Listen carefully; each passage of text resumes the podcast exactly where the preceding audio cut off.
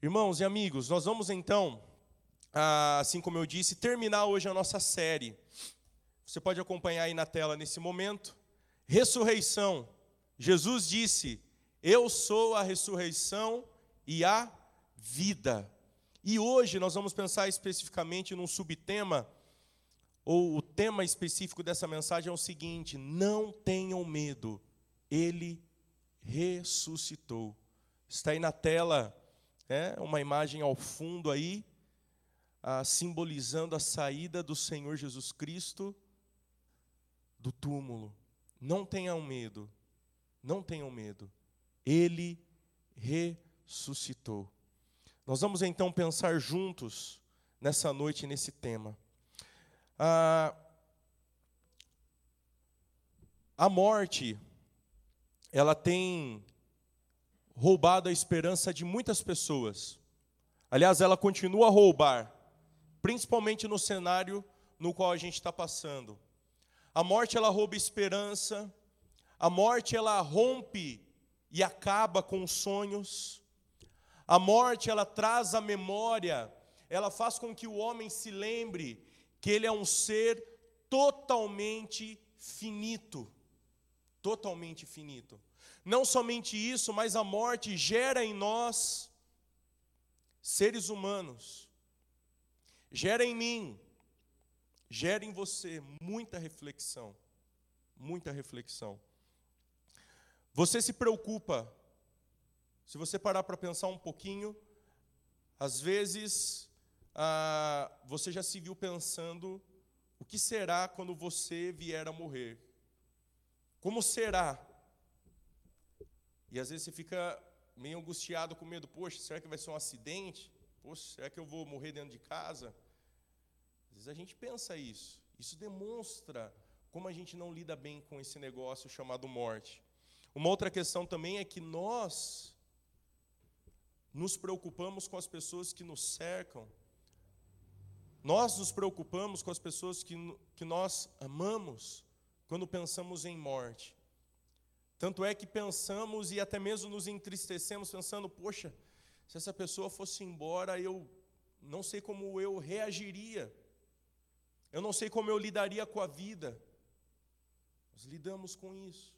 Uma outra questão interessante sobre a morte é que ela é, ela lida, está atrelada a ela, está rolada a ela o, o sentimento de trevas. Uma ideia de um sentimento sombrio, que paira no nosso coração e no, paira no coração de toda a humanidade. E isso é reflexo, sim, da pecaminosidade, reflexo das implicações do pecado na nossa vida. Tem uma outra coisa também que, quando pensamos na morte, é que ela está totalmente atrelada ao pecado, mas também ao nosso inimigo, o diabo. O diabo ele sim está interessado nesse negócio também. Ele articula de várias formas tentando atrapalhar a jornada dos cristãos. Ele tenta romper, ele tenta atrapalhar os planos do Senhor Jesus. Entretanto, nós precisamos nos lembrar que Deus é o dono da vida. Deus cuida da história. Ele é o autor da vida apesar de Satanás tentar fazer com que as coisas desenvolvam da forma como ele acha que é a melhor para a causa dele, Deus é soberano e Deus continua a cuidar de tudo, de todos e de todas. Por que, que você está falando de morte, Azaf? Porque você iniciou uma série agora falando sobre ressurreição, e você começa falando de morte. Domingo passado o André já falou sobre isso. Porque voltar a falar sobre esse assunto, é, o André até pegou, é um pouco mais pesado, mostrou cenas, trabalhou no texto, mostrou a profundidade da dor de Cristo, como também a sua humilhação. Poxa, de novo. Não, calma. A gente precisa pensar, ao final dessa série, a gente precisa a trazer um pouco o tom de onde nós estávamos e do que estava acontecendo, para que a gente entenda o real contexto da ressurreição do Senhor Jesus Cristo, o nosso amado Salvador. Pegue sua Bíblia, abra comigo lá em Mateus 28. Juntos nós vamos ler alguns versículos e juntos nós vamos então a caminhar por esse capítulo de número 28 e nós vamos juntos encerrar a, essa série nesse capítulo no qual Deus falará ao seu coração como tem falado ao meu coração. Então, o Evangelho de Mateus, capítulo 28, a partir do versículo 1, olha só o que a palavra de Deus diz. Depois do sábado, no primeiro dia da semana, bem cedo, Maria Madalena e a outra Maria foram visitar o túmulo.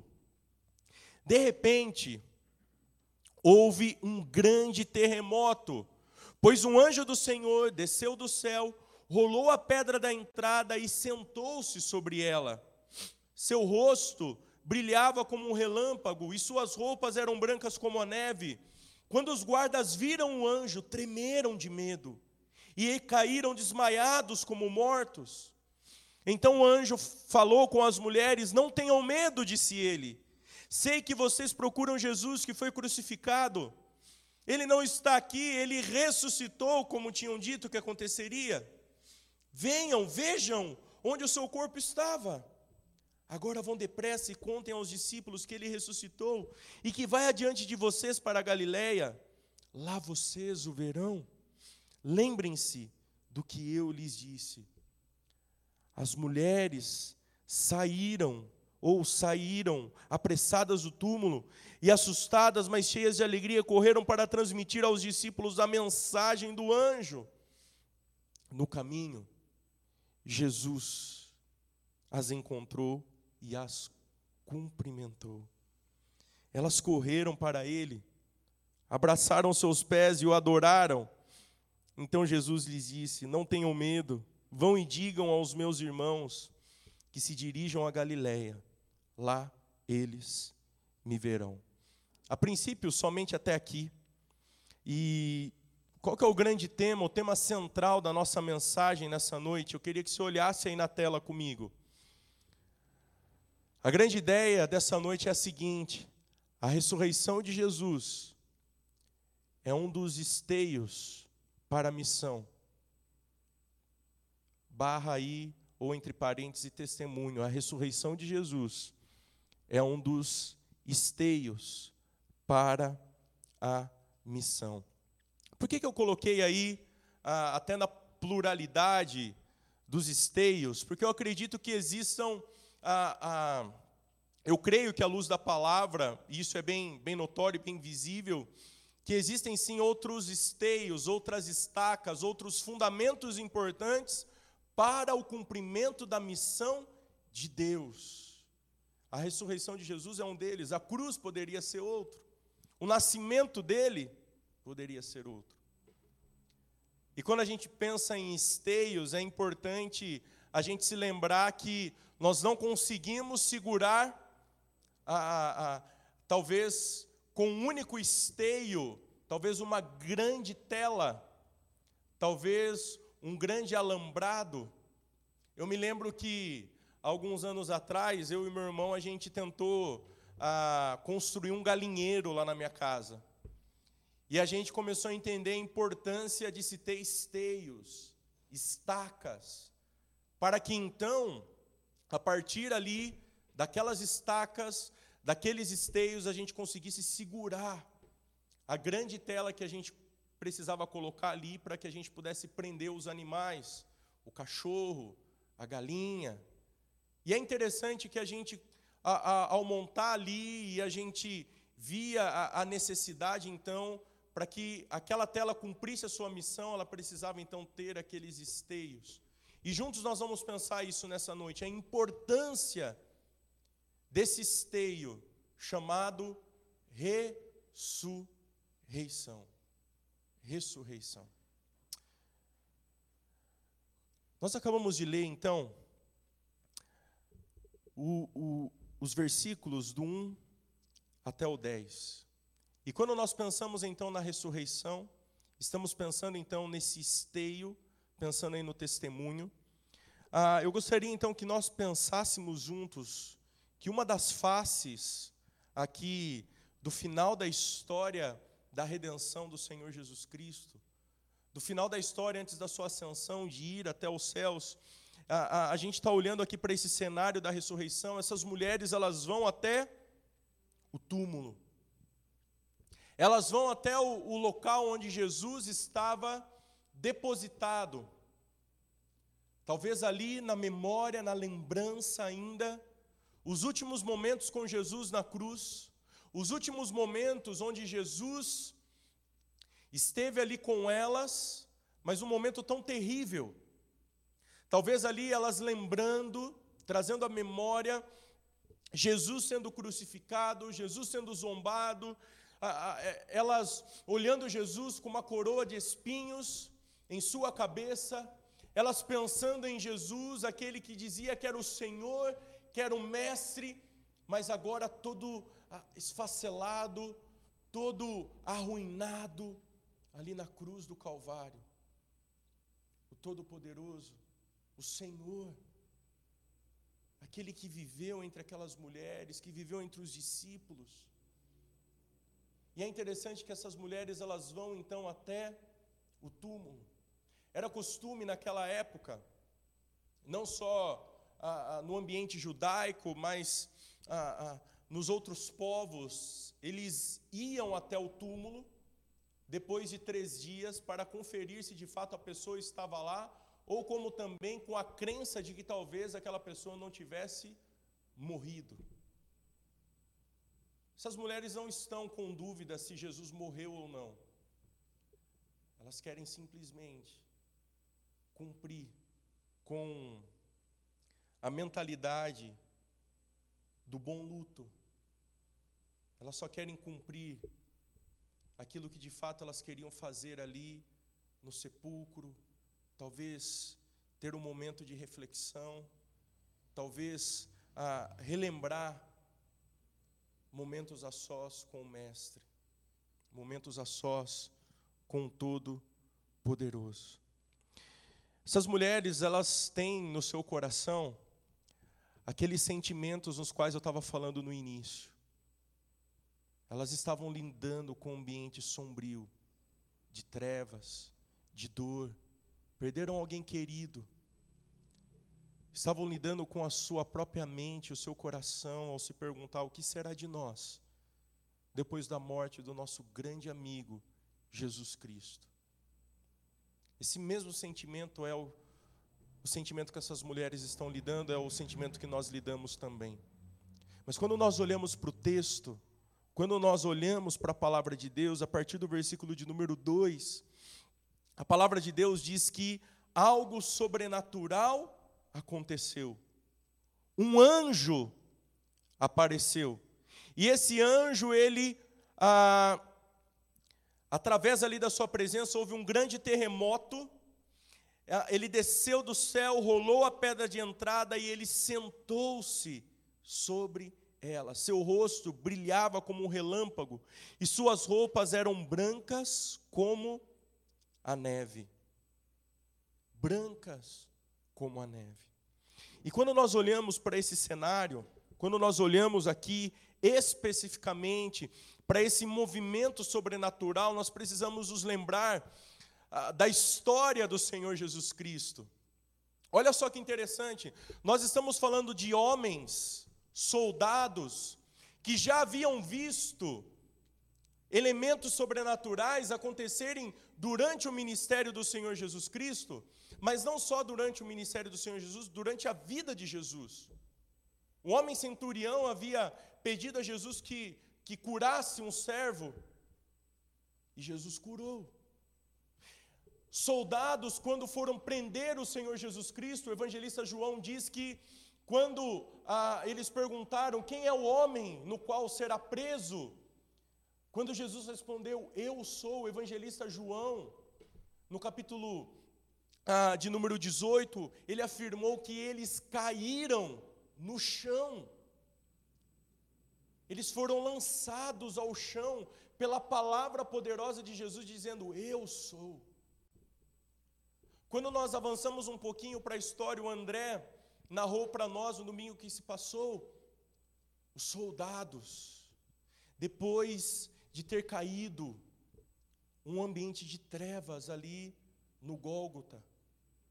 Depois de haver um terremoto, eles sentirem o chão tremerem. Meus queridos, pessoas ressuscitaram dos mortos quando Jesus deu o seu último suspiro. Você já imaginou isso? Você já imaginou você chegar na sua casa, naquele, naquele momento tão, tão difícil ali, e você encontrar alguém que havia morrido alguns dias atrás? O texto diz que pessoas se levantaram e entraram em Jerusalém. Como assim? Pessoas ressuscitaram pelo poder de Jesus Cristo. Por todo o âmbito daquele cenário, pelo poder de Deus. E olha só o que acontece.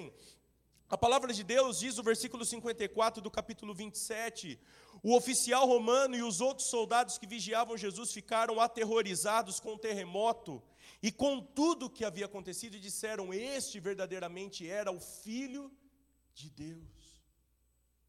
Esses soldados que estavam aqui, diante daquela pedra, para protegerem aquele túmulo, já haviam sentido o sobrenatural de Deus. E o texto diz que eles caíram desmaiados no chão com muito medo e ficaram ali como mortos. Ficaram ali como mortos. Meus queridos, quando nós olhamos para essa passagem e poderíamos pensar um pouquinho mais e desenvolver ela, ah, uma coisa que me saltou aos olhos nesse momento, enquanto eu meditava e refletia, Deus o Todo-Poderoso, como ele demonstrou aqueles homens, mais uma vez, eu sou o Senhor da vida. Eu sou o Senhor de todas as coisas. Eu controlo tudo. Eu sou o dono da vida. Eu movo tudo aquilo que eu acho que é para o bem e que é para a glória de Deus. Quando aquele anjo, ele faz todos aqueles sinais, eu gostaria que você acompanhasse a frase desse homem na tela nesse momento, esse alemão chamado Fritz Hiniecher.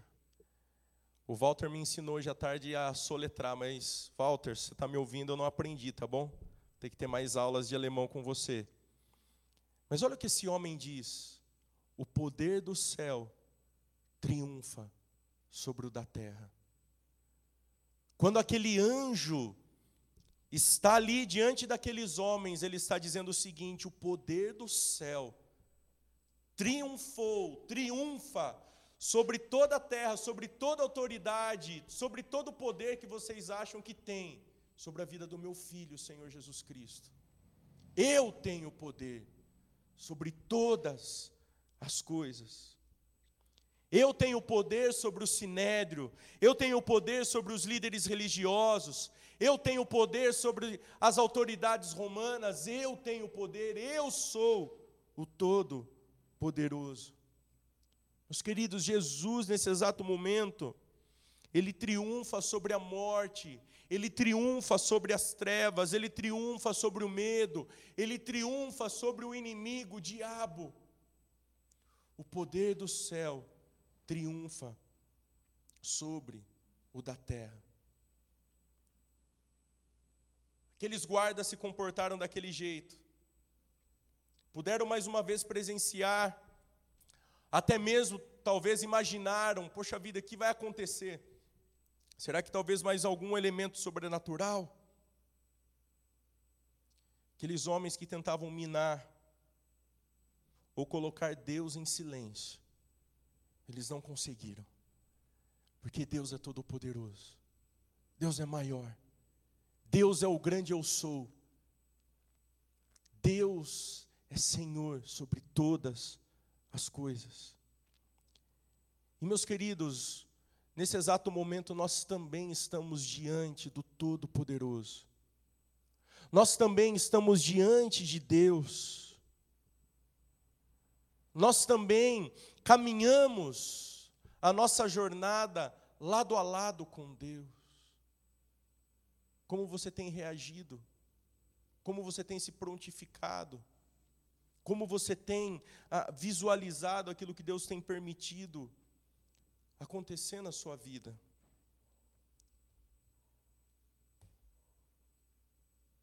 E toda essa visualização diz respeito a como você vê Deus. Você vê o Senhor Deus como todo-poderoso? Você vê o Senhor a quem você serve como aquele que é dono da história, dono da vida e dono de todas as coisas? Você vê o Deus Todo-Poderoso como o, o, ser onipresente, onipotente, o nosso ajudador, o nosso Deus auxiliador em todo tempo. Como você vê esse Deus Todo-Poderoso? Como você ah, se comporta diante dele? Diante dele. Como você tem se comportado diante dele? O André fez uma pergunta no início falando sobre a idolatria. Quantos de nós tem tentado viver áreas da nossa vida? Aliás, nós temos tentado facetar a nossa vida e deixar Deus de fora de várias áreas da nossa jornada.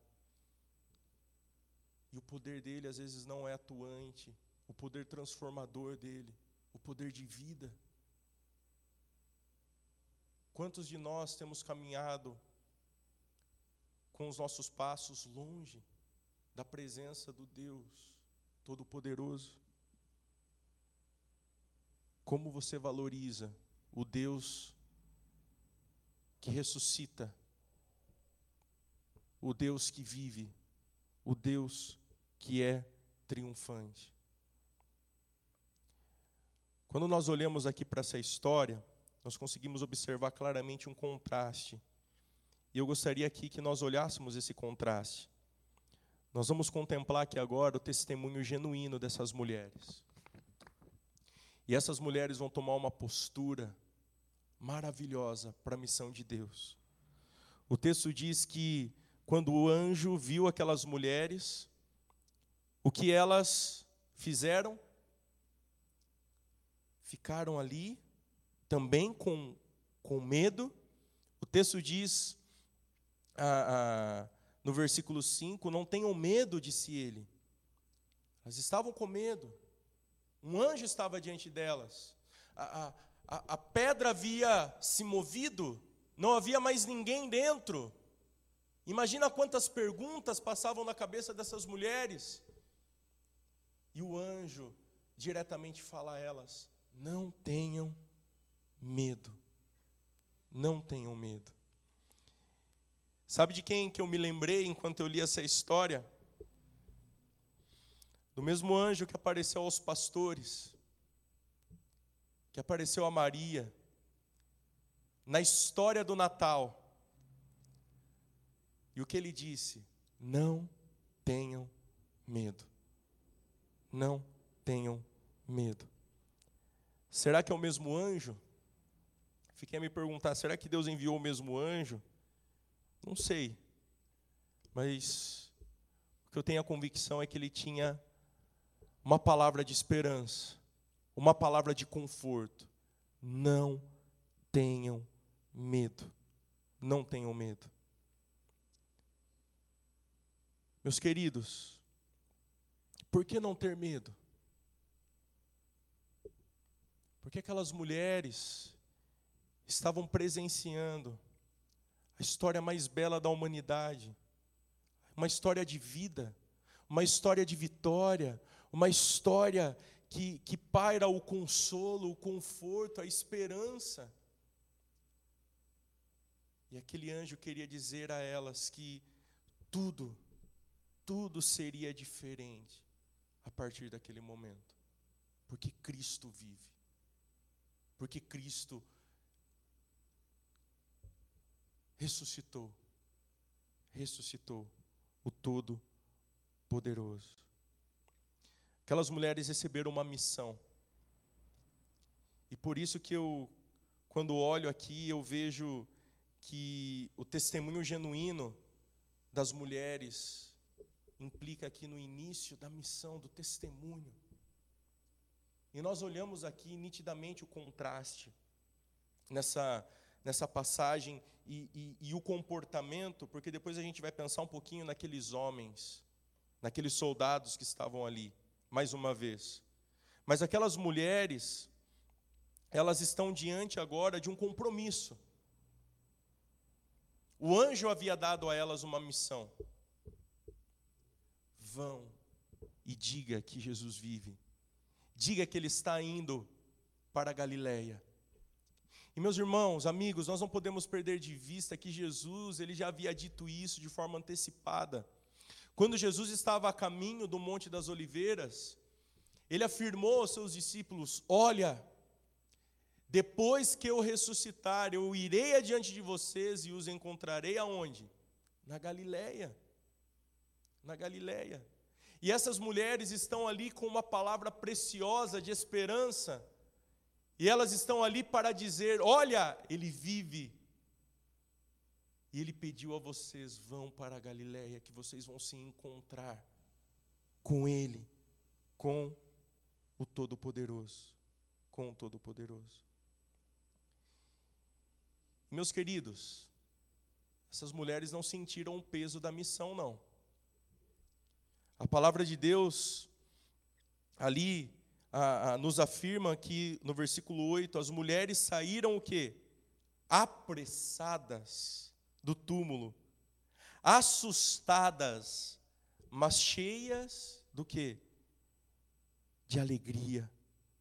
Correram para transmitir as, a mensagem aos discípulos. Elas receberam a missão e apressadamente obedeceram o início, o início do anúncio da ressurreição, o início da história da redenção sendo contada por essas mulheres. Por essas mulheres. Quando nós chegamos no versículo de número 9, nós vamos encontrar essas mulheres encontrando agora Jesus, o Todo-Poderoso. No caminho, Jesus as encontrou e as cumprimentou. Olha só a atitude dessas mulheres. O, te, o texto diz que elas correram em direção ao Mestre. Você já imaginou essa cena? Para para imaginar comigo. Aquelas mulheres haviam ido ao túmulo para encontrar o seu amigo Jesus, aquele que esteve com elas, aquele que talvez participou ali na casa delas de, de jantares, aquele que talvez ah, Jesus ah, foi em direção até elas, talvez para fazer, fazer uma visita, talvez para conversar, talvez para orar, talvez para refletir na palavra de Deus. Eles encontraram novamente, elas encontraram novamente Jesus. E a reação delas, elas correm diante do Todo-Poderoso. Elas correm diante de Jesus, vão em direção a Ele abraçam os seus pés, se humilham, reconhecem o quanto Ele é Rei e o quanto Ele é poderoso.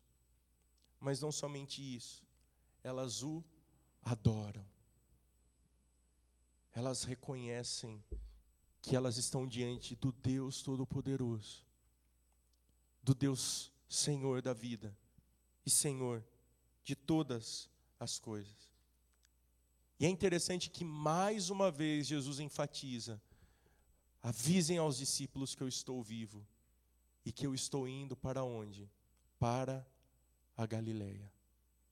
Eu estou indo para a Galileia. Eu não podia deixar de falar aqui de algo fundamental do início dessa passagem. Quando nós olhamos aqui a questão de é, de mulheres irem até o túmulo, de mulheres irem aqui até a, o sepulcro onde Jesus estava, nós precisamos nos lembrar um pouquinho do cenário cultural, o cenário cultural ali no qual aquelas mulheres viviam. A lei judaica e a lei romana minimizavam significativamente o valor do testemunho das mulheres. A mulher ela era rejeitada na sociedade. Jesus, durante o seu ministério, ele demonstrou várias vezes ir contra esse tipo de ideia, conceito. Ele demonstrou ir contra a cultura local. Nós podemos nos lembrar da história da mulher samaritana, onde Jesus vai em direção a ela para anunciar o Evangelho. Jesus rompendo com a cultura. Quando a mulher é pega em adultério, Jesus ali trata ela de uma forma totalmente diferente também. O evangelista João diz como Jesus tratou aquela mulher. Quando nós olhamos também Lucas afirmando que uma mulher pecadora derramou ali sobre os pés de Jesus um perfume, enxugou com seus cabelos e a gente vê Jesus como ele tratava aquelas mulheres. Nós vemos essas mulheres também dando suporte ao ministério de Jesus. Mulheres essas, então, que estão aqui agora diante desse cenário. Uma outra coisa importante que precisa ficar bem claro para nós e que quebra totalmente um conceito tão equivocado que as feministas pregam hoje, que Deus é um Deus machista. E quando nós olhamos para a história de Jesus, nós vemos Jesus caminhando totalmente na contramão e dizendo às mulheres: vocês foram criadas à imagem e semelhança do Todo-Poderoso. E Jesus as trata de uma forma totalmente digna, como elas deveriam ser tratadas. Quando nós olhamos para o início dessa passagem, o leitor externo com certeza iria ficar confuso ao ler essa passagem. Porque Deus dá oportunidade a mulheres de chegarem diante do túmulo e ver que ele vive e que Ele é o ressurreto. Jesus vai na contramão de tudo aquilo que era apregoado no conceito local e cultural da época, até o ponto de permitir que as mulheres fossem as primeiras a verem que de fato ele vive e que ele ressuscitou. Jesus tem um cuidado muito especial com todos. Com todos. Porque Jesus ama a todos. Jesus aqui demonstra a extensão da sua ressurreição, que chegaria a todos de uma forma muito especial. Lembra que eu falava sobre um contraste? Então, o testemunho fiel, genuíno dessas mulheres da missão que receberam. Mas nós olhamos para os versículos 11 a 15 e, e, e contemplamos o testemunho agora falso da missão desses guardas. A palavra de Deus afirma o seguinte, versículo de número 11: Enquanto as mulheres estavam a caminho, alguns dos guardas ah, entraram na cidade e contaram aos principais sacerdotes o que havia acontecido. Eles convocaram uma reunião com os líderes do povo e decidiram subornar os guardas com uma grande soma em dinheiro. Instruíram os soldados. Vocês devem dizer o seguinte: os discípulos de Jesus vieram durante a noite, enquanto dormiam e roubaram o corpo. Se o governador ficar sabendo disso, nós os defenderemos para que não se compliquem. Os guardas aceitaram o suborno e falaram conforme tinham sido instruídos. E essa versão se espalhou entre os judeus que continuam a contá-la até hoje. Até hoje. Meus queridos, aquelas mulheres anunciaram, foram apressadamente anunciar algo genuíno, real, sobre a missão que lhes foi confiada. Mas esses homens tomam uma postura totalmente diferente. Esses homens eles estão, eles estão sem saída. Por quê? Porque Jesus vive. Os adversários perderam as estribeiras. O sinédrio está arruinado, os fariseus foram colocados em xeque agora. E o que fazer? O que fazer? Declarações deveriam ser reproduzidas como um grupo de soldados permitiria que os discípulos roubassem o corpo do mestre. Vários soldados estavam ali, como assim um grupo de discípulos roubou? Como eles rolaram aquela pedra tão pesada da frente do túmulo?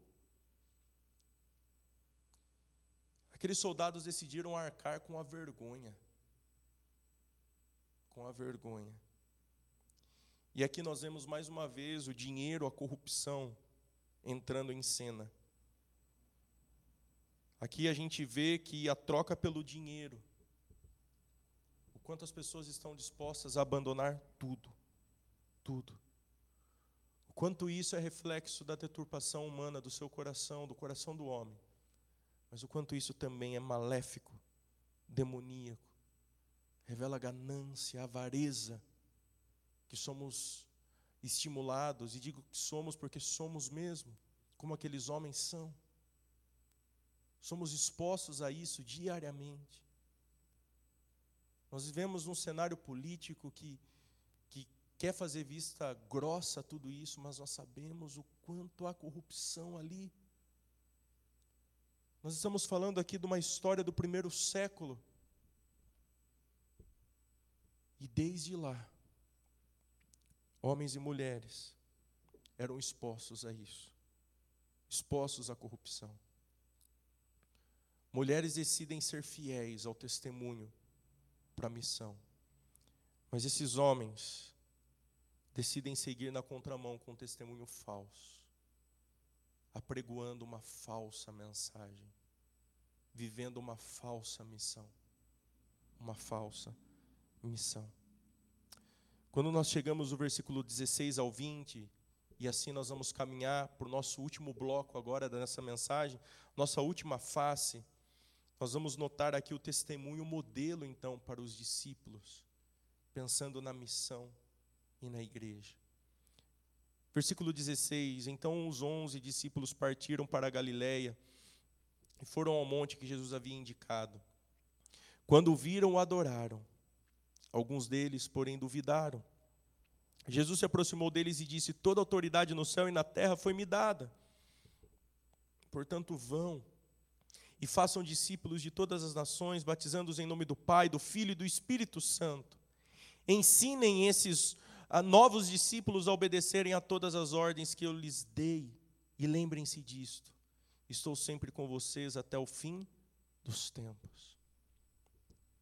Meus queridos, Jesus aqui encoraja os seus discípulos e ele demonstra que mais uma vez há poder diante dele.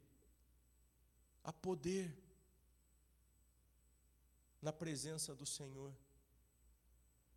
Jesus, mais uma vez, vai demonstrar que ele tem autoridade, autoridade dada essa pelo próprio Pai. Mas o que nós encontramos aqui são verdades centrais do Evangelho. Aqui nós encontramos o Senhor falando sobre a autoridade de Jesus, sobre a autoridade dele na missão. Nós encontramos aqui Jesus dando a ênfase sobre os mandamentos e sobre ensiná-los a, a outros discípulos a obedecerem. Jesus fala sobre a sua identidade e ele se identifica com Deus Trino. Jesus também demonstra o interesse de Deus pelos gentios.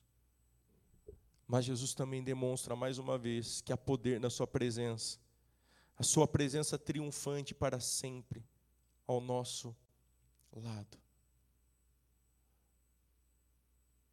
Aquele pastor e teólogo, ele narra algo, escreve algo muito interessante no seu livro, comentando o Evangelho de Marcos. Eu gostaria que você acompanhasse comigo aí na tela.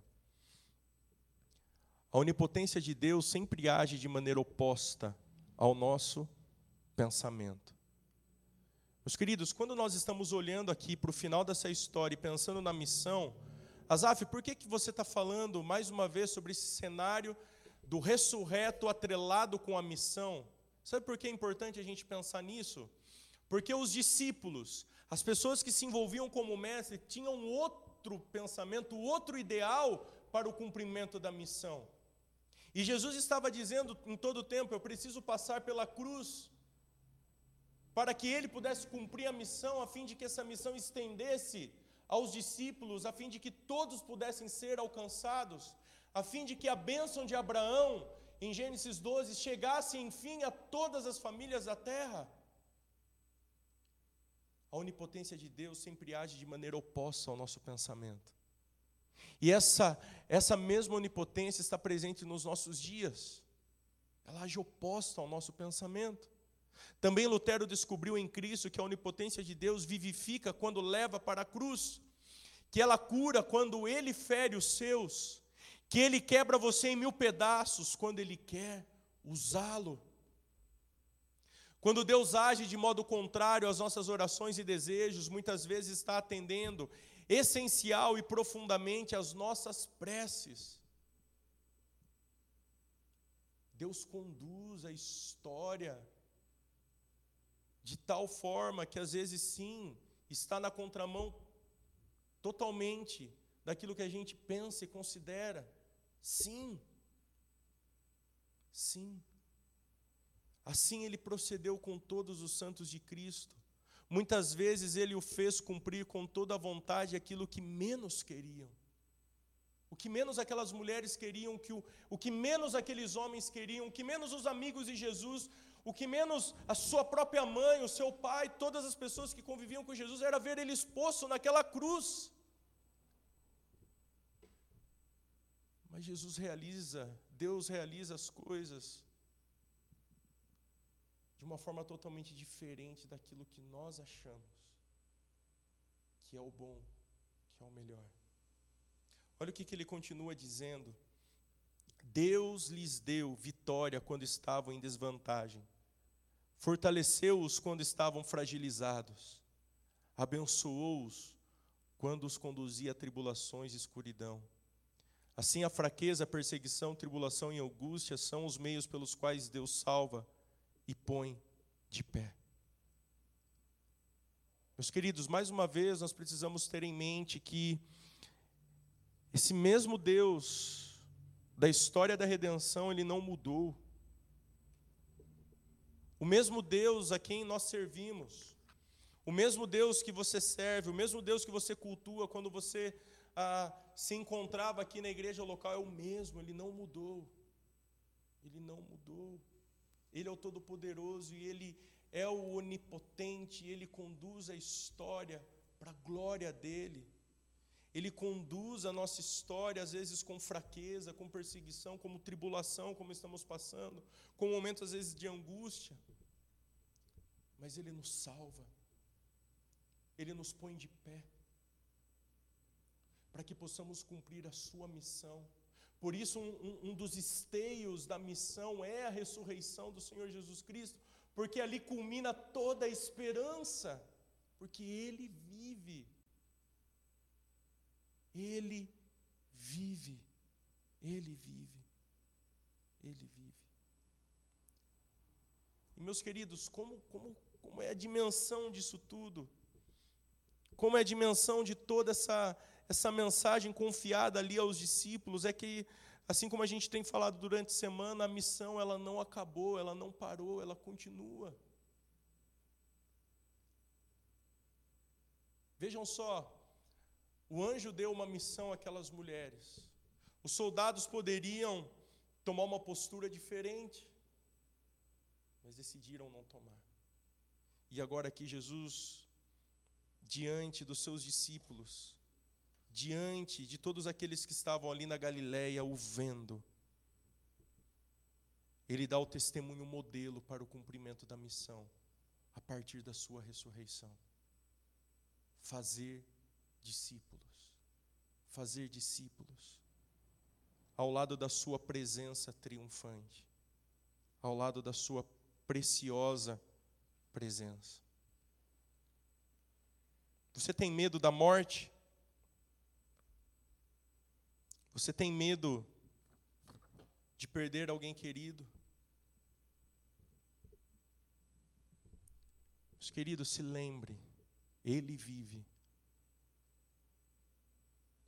Ele está aí na sua casa. Ele está aqui onde eu estou. Ele está em todos os lugares. Ele prometeu que estaria conosco até o fim. A esperança, porque Ele vive. Ele vive.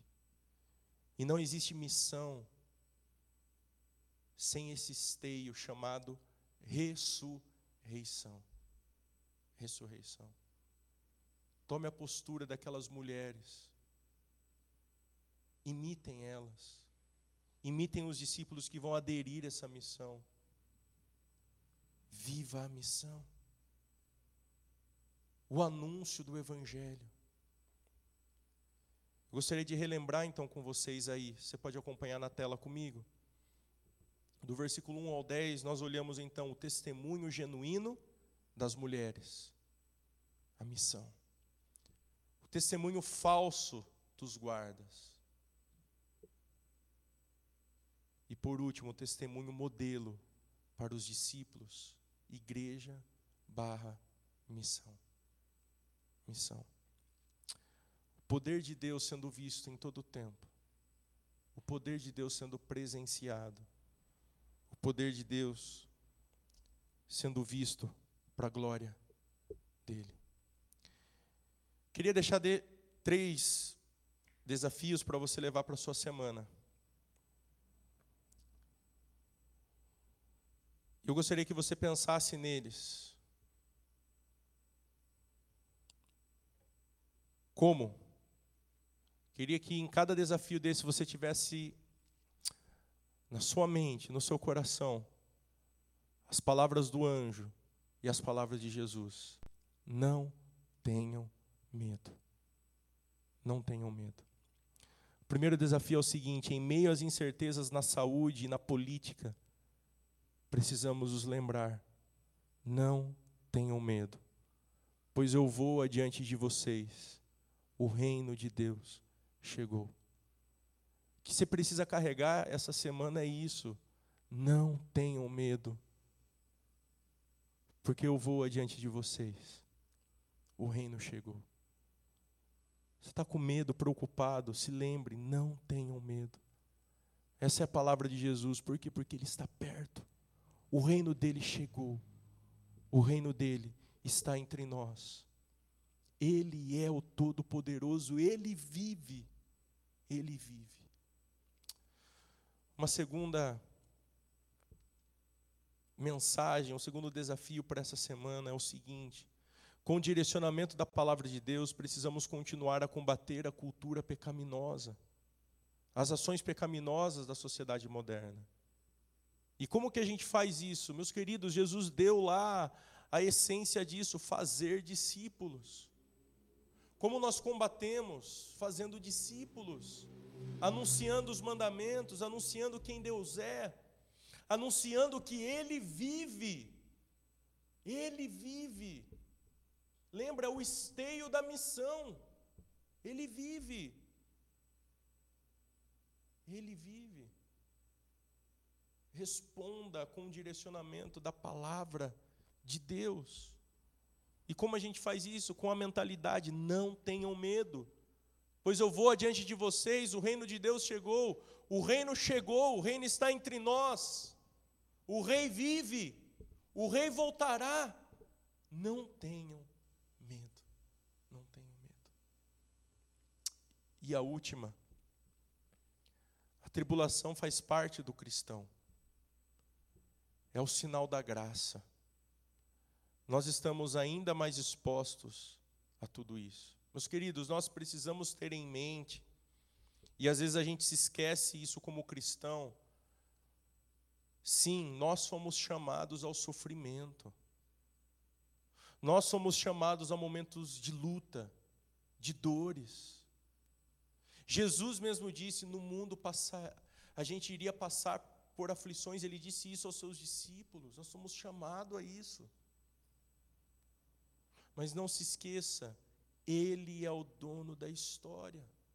Ele direciona o mundo, ele prometeu que estaria conosco para sempre. Jesus disse isso aqui no último versículo: Eis que estou convosco até o fim. Lembre-se, não tenham medo, pois eu vou adiante de vocês. O reino de Deus chegou, estaremos com o Senhor em breve, para sempre. Há poder diante desse Deus, há poder diante da presença do Todo-Poderoso. Descanse nele, confie nele, coloque seu coração diante dele. Deus não perdeu o controle de nada, de nada. Em breve estaremos com o Senhor para sempre. Lembre comigo da mensagem aí na tela, foi isso que a gente viu hoje. A ressurreição de Jesus é um dos esteios para a missão, para o testemunho. A ressurreição de Jesus é um dos esteios para a missão. O querido, se agarre a isso. Viva a missão com intensidade. Ele vive, ele ressuscitou.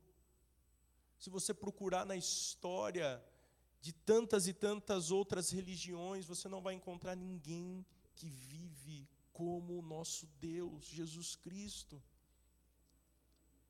Ele vive, e eu queria falar com você, meu amigo, que me ouve agora, ao concluir. Se você ainda não crê no Evangelho, se você ainda não entregou sua vida ao Senhor Jesus Cristo, crendo, se arrependendo dos seus pecados, Eis uma oportunidade, meu querido, talvez você está com medo, medo do amanhã, medo de tantas circunstâncias que te cercam. Se lembre dessa mensagem que está aí na sua tela agora. Ele veio, ele morreu, ele ressuscitou, ele subiu e ele vai voltar e ele quer levar aqueles que creram nele. Creia nele. Creia na mensagem, se arrependa dos seus pecados. Jesus vive, entre nessa missão comigo, com a igreja do Senhor. Muitos precisam ainda ouvir, muitos precisam ainda crer, se arrepender. Seja um porta-voz do Evangelho e anuncie ao seu amigo também que ele vive e que ele é o Todo-Poderoso.